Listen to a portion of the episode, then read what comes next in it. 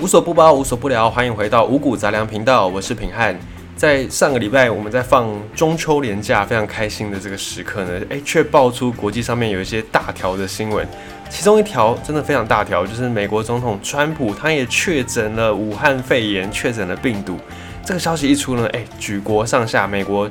上上下下，诶，都是蛮紧张的，因为他们即将要在十一月来举办总统大选，所以。川普的确诊，哇，打乱了很多很多的事情，打乱很多的计划，包含在美国他们要选总统之前的这些辩论会行程可能也受到影响，还有他们本身的竞选的行程也都受到了这个牵连。那在美国总统川普确诊之后，发生了很多的事情，就是，诶，包含在中国方面，习近平也打了贺电，哎，不是贺电，打了电话向川普来致意。那有一些小道消息啦，就是坊间在民间有一些猜测，就是说川普本来就对中国有点不太爽的，就是他一直觉得说中国吸拿吸走了非常多的美国的就业机会，然后让美国的经济呢陷入了没有这么好的成长，所以川普这几年就开始在打所谓的贸易战嘛，那就在找中共来算账。啊，现在这样中中国的病毒来自武汉的肺炎。让川普中标之后，有一些人就说，那想必康复之后，川普是更加的不会放过中国。所以，首先，川普的确诊可能有人猜测会在加速美中之间的对抗更加的升级。现在已经是有点战云密布了，在台海这边。那川普确诊之后，外界开始担心啊，会不会美国有更进一步的这个行为，希望可以跟中国来全面开战，可能会有这样的一个消息。那再来，在白宫内部也陷入了一团混乱，因为川普会确诊，之所以会确诊呢，是起源自他的竞选团队，也是他的女儿伊凡卡的一个算是幕僚，而这个年轻的幕僚才三十出头岁，就是由他来爆发整个这个感染源的，所以包含川普啦，包含他的川普第一夫人，然后就是川普的老婆梅拉尼亚也都确诊，然后被进行隔离。那相关的白宫里面的团队呢，也也都。陷入一片慌乱，因为不知道这个年轻的这个选战的幕僚到底是在什么地方，从什么时段开始的。那你要框列那个接触者，诶，可能也不知道从何框列起。所以现在整个白宫内部是乱成一团，不知道该如何是好。再来是有参加这个大选辩论的关系，所以也有人质疑，诶，那拜登也有跟这个选战的幕僚可能有近距离接触，那是不是也需要再做隔离？所以这个框列者，首先不知道到底要框列多少人，不知道框列的范围到底要到哪里，而再来就是不知道这个川普确诊之后能不能够医好，这个也是个问题。虽然根据一些医师他们的资料显示说，哎，川普目前的状况都还不错，甚至在昨天就是四号的时候，美国的当地时间四号，川普也搭了他的坐车，然后稍微离开了医院。就是公开的现身啊，公开露面。也有人说他这样子做，他公开露面是为了要稳定民心，因为在这个慌乱的时刻，总统万万一哦有什么三长两短，那是很麻烦的一件事情。包括你在政权的交接，或者是可能总统亡故之后，要是真的有什么不幸的事情发生，那美国可能也会陷入一片混乱当中。所以有人说，川普之所以在当地时间四号。坐车现身是为了要稳定民心啊，告诉大家说不用紧张，一切呢都还有他在坐镇。那与此同时，在上个礼拜放假的期间，美国也有出动了两艘呃两两台这个特殊的战斗机，而这战斗机是有相当大的、相当特殊的打击能力。一般来说，这个战斗机它起飞的时候不会随便被人家发现，可是因为在上个礼拜他们有确诊。美国总统川普确诊的事情，所以这两个飞机呢就不约而同的打开了这个应答机，就是可以让人家可以知道它的行踪在哪里。这个也是相当罕见的，因为美国通常这样的一个战斗机只会有一架在执勤，可是上个礼拜罕见的两架，一架从美国西岸，一架从美国东岸起飞，而且打开了应答机，让别人知道它的行踪。也有人在说了，这个就是美国要。警告那些蠢蠢欲动的，不管是国家，不管是蠢蠢欲动的领导者也好，就是要告诉外界，美国还是很强大的。美国的总统虽然确诊，不过美国依然是不可挑战的霸权。所以也有人这样去解读这些消息。所以从这个种种迹象来看呢，你都可以感觉到，诶，美国它虽然幅员辽阔，可是呢，它不会鞭长莫及。它虽然地广人也多，可是呢，他们的所有的制度都是非常的完善的，不会因为一个总统有什么样的万一，我就导致整个国家没有办法运作。美国并不是这样的一个国家，尤其是他们的联邦制度，更加的让他们的这种触角可以延伸到方方面面去。那在美国总统川普确诊之后，美国的选战，总统的选战也是非常的受到大家的关注。本来大家就很关注了，因为川普的确诊，大家又更加的把所有的焦点都放在这个选战当中。尤其是在川普确诊之后，有很多的行程势必啊要延期，或者是干脆就取消。那根据一些消息指出，现在川普的很多造势活动、造势行程都转为在线上举行，甚至他的女儿，第一女儿。伊凡卡有所谓的代父出征，就是帮忙爸爸川普来去出席一些造势场合，或者是出席一些活动，就是希望可以在现在确诊这个状态当中稳定所有的支持者的心，不要因此受到动摇。那我看到这个新闻的时候，哎，我真的是蛮惊讶的。你看，连美国总统这么样，应该可以可以说是全世界最有势力的、权位最高的一个人。连他都没有办法幸免这种病毒的威胁，一方面也可以看到，哎，这个病毒真的是无孔不入，我们也还是要再多加的小心，包含戴口罩、勤洗手、保持社交距离，千万千万不能够大意。连美国总统有这么样高规格在保护他的这样的一个人呢，都会染疫了，那何况我们这些小老百姓更加不能松懈，对吧？好，那再来就是你可以看到说，在美国总统川普确诊啊，除了这个病毒非常强大之外，你也可以看到，在美国的他们整个的指挥体系，诶，其实就显得有一点点稍稍的凌乱，包含在白宫哦，包含在各个行政的这个单位，有点各自为政的这个味道。你可以看到美国总统他之前呢，就是不断的在开除哦，开除他身边的这些越位居要职的这些人，包含很多的。呃，美国国务卿啦，或者是国防部长啦，或者是呃顾问啊，什么什么等等的，你又看到他不断的在开除人，所以也有人说，这样不断的在开除，他觉得心中不喜欢的人，也是有点背离民心，也是有点不得人和的这种味道存在。所以现在之所以白宫内部会乱成一团呢，很可能有一部分的原因，就是因为川普没有办法很。有效的去掌握他身边的这些人，没有办法去获得这些人的一个信赖啊，导致说各个机构各自为政，变成这样一团乱的情形。那关于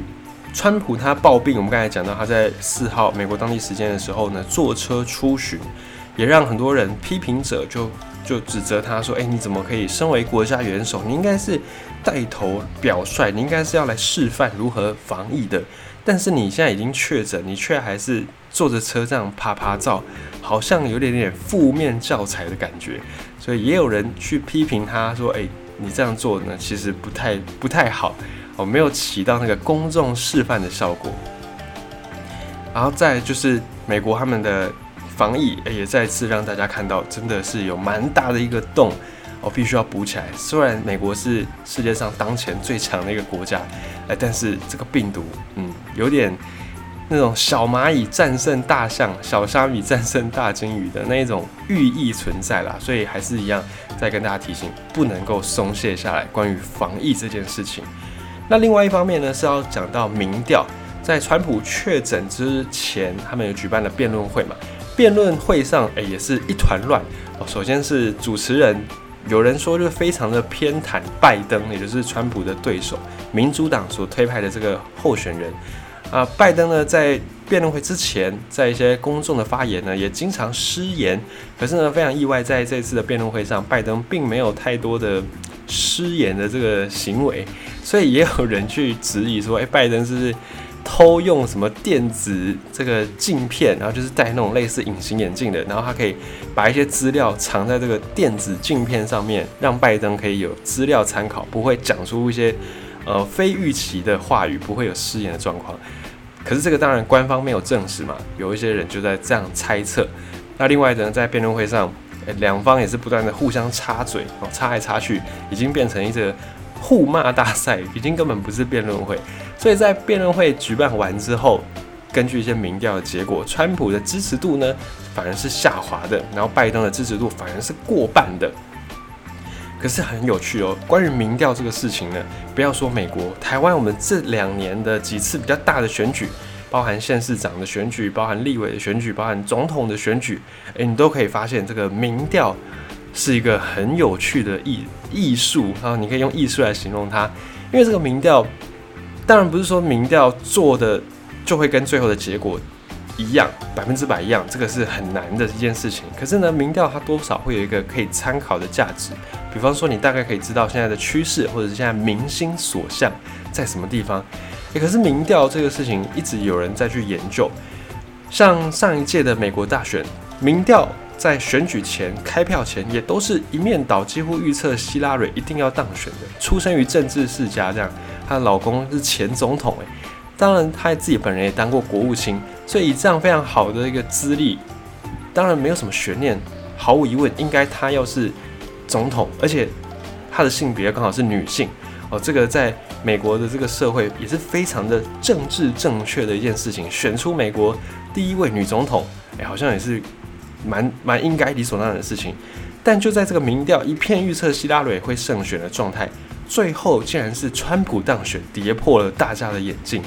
为什么会这样呢？就是因为当初在做民调的时候，民调里面有一个概念叫做参数啊，或者是你可以叫它加权指数。这个加权指数并不是台股哦，不是股市里面那个加权指数，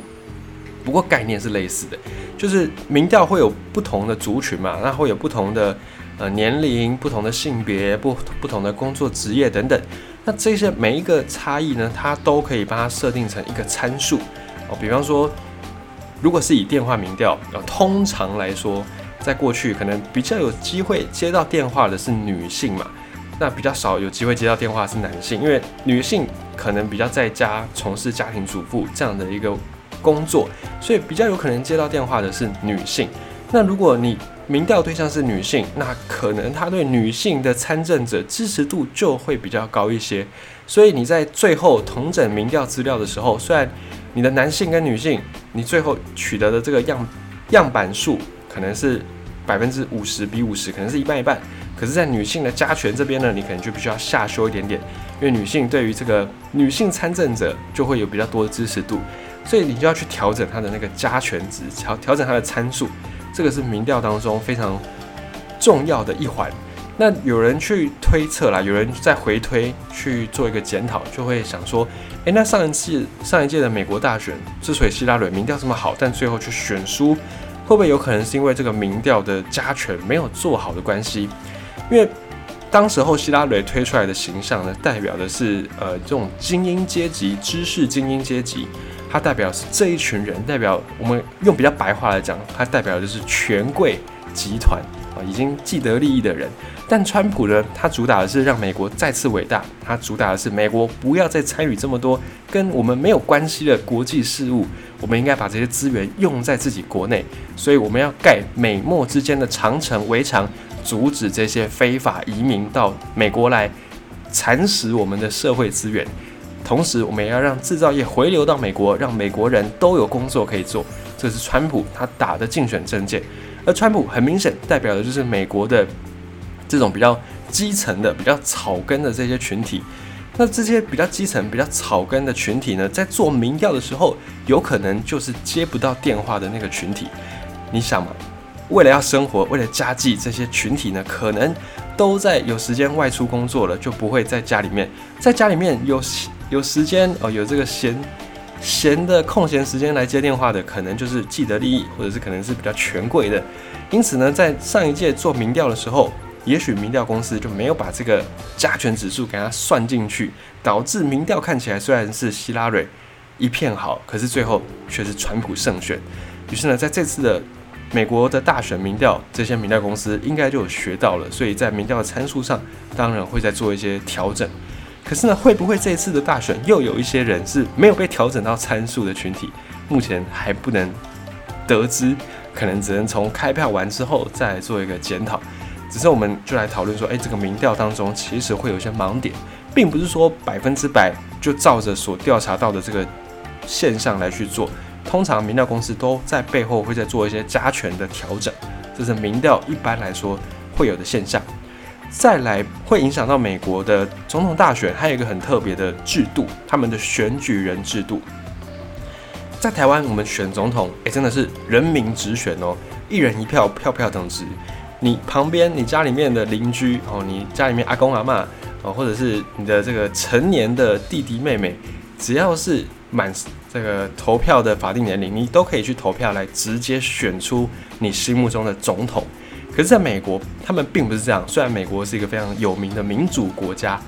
但是他们的总统却不是人民直接选择，而是所谓用所谓的选举人制度。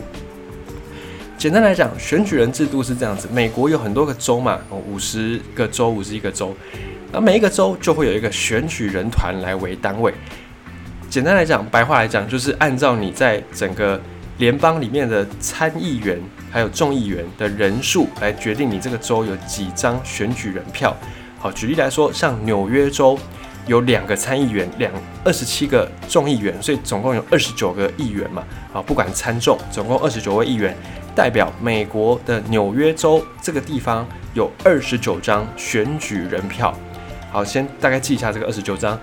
目前整个美国这些州。哦，加加起来，林林总总算有五五百三十八名的选举人，所以五百三十八名的选举人，你必须要拿到过半，你必须要拿到两百七十张的选举人票，你才能够当选。好，在这个制度之下呢，一般我们会说选举是票多的赢嘛，票少的输嘛，这个是非常符合我们的常理，非常符合直觉逻辑的一个说法。哦，一千零一万票就是比这个九百九十九万票。多了两张票，所以他就是赢。不管你赢多少，只要赢一张也是赢。可是，在美国并不是这样。美国的选举人哦，我们会讲到说，纽约州有二十九张选举人票，所以呢，这二十九张选举人票就会由美国的民主党、共和党两党来去推派。那两党各推派一个人嘛，叫做选举人，通常会推派在那个县市哦，或者是呃在那个州啦，然后是忠诚的党员。来去把它推派成选举人，然后推派这个选举人之后呢，二十九张票只有两个人，所以这两个人呢就会去竞选。好，比方说我们我们用台湾来举例好了，在台湾我们台北市假设台北市有二十九张票，而这二十九张票在整个总统大选里面也占据一席之地。那二十九张票呢，可能国民两党各推一个人出来选。好，那如果你属意是民进党的候选人，那你就把票投给民进党的选举人；如果你属意国民党，那反之你就是投给国民党的选举人。好，投完之后呢，在二十九张里面，可能，诶，国民党占的十五张，好，民进党占的是十四张，所以加起来总共是二十九嘛。好，照理来说，我们应该是国民党得到十五张选举人票，民进党得到十四张选举人票，理论上应该是这样。但美国的选举人制度不是，他们是赢者全拿，啊，十五大于十四，所以国民党赢，所以这二十九张票全部归给国民党，那民进党本来的那十四张票呢就没有了，就不好意思，就直接赢的人全部拿走，所以这个就会造成说，诶，虽然有的时候票数总票数是多的，但因为选举人的关系，所以有可能还是会选输，像希拉蕊，他的总票数就比川普还高。但因为选举人制度，所以希拉蕊最后败选了，是这样子。那在台北市的这二十九张票，哎，就全部变成国民党的票了。在这个总统大选里面，五百三十八个，总共有这样这么多的选举人，美国的总统要胜选，必须要拿到过半，就是两百七十票。那这样的选举人制度有一些好处，好处就是小的州也不会被放弃掉，像是阿拉斯加州人已经够少了。可是呢，阿拉斯加州也有三张选举人票，这样的一个制度保障了像美国这样幅员广阔的国家不会有任何一个州被忽视。像在台湾，我们可能有呃选举上的考量，我们会考量到成本，哦，就是我去到这个地方造势，我要花多少资源，我要花多少钱，最后拿到的是几张票。这个票如果票数没有太多，我可能就不要花时间去经营了。在台湾可能会有这样的一个状况。可是呢，在美国不会，因为阿拉斯加这样地远人少的州也有三张票。你如果想要拿到两百七十张的选举人票，每一张票你都不能放过。因此呢，在美国的制度当下，他们适用的这种选举人制度，这种选举人制度呢，也是算是蛮好的，去保障一些弱势的地方，或者是比较弱势的一个群体。好，总之呢，他们现在的这样的一个特殊制度，也让整个美国的选战又增添了一些些更加未知的变数在其中。虽然表面上我们会说，哎，各党推派出的选举人被选举之后呢，应该你要盖给你那个党推出来的候选人，理论上是这样，但是还是有历史上有出现一些跑票的情形，比方说我可能是 A 党的，那我最后去投给 B 党的人，然后有些人是故意，有些人是不不知道为什么，反正就不小心或者怎样，各种理由就会跑票就对了。在美国，他们对于这种跑票的。人会把它称为叫做失信选举人，失去信用的选举人。可是呢，对于这样的失信选举人，一直没有明确的处罚，所以这个也是在这个制度下的一个算是可以在检讨的地方。然后还有也有人批评这样的制度，哎，不太民主，而就是虽然老牌的国家美国是一个民主国家，可是它竟然。不是民，就是没有人民直接的选择，是透过这种代理人选举人的制度。所以这个制度呢，嗯，有好也有坏。但是它从美国建国开始不久了，就开始一直采用这种制度。所以你也可以想成是这个制度还是有它一定的可行性啦，可能也是蛮适合美国这样子幅员辽阔而且地广人也多的这个国家。